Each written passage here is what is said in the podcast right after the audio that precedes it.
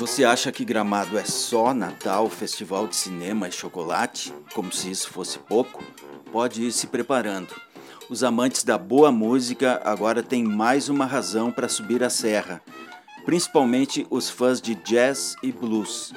Nos próximos dias 26 e 27, sexta e sábado da próxima semana, a Secretaria de Cultura de Gramado promove o Gramado Jazz and Blues Festival 2019.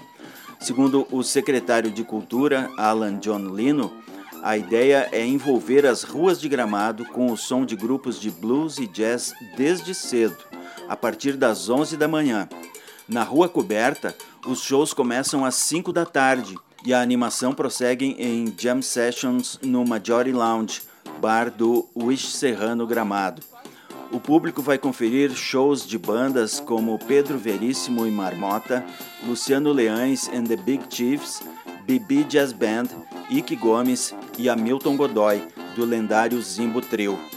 O som que você está escutando ao fundo é do quarteto New Orleans, banda itinerante que vai percorrer as ruas da cidade nesses dois dias, 26 e 27 de julho, de muita música em Gramado.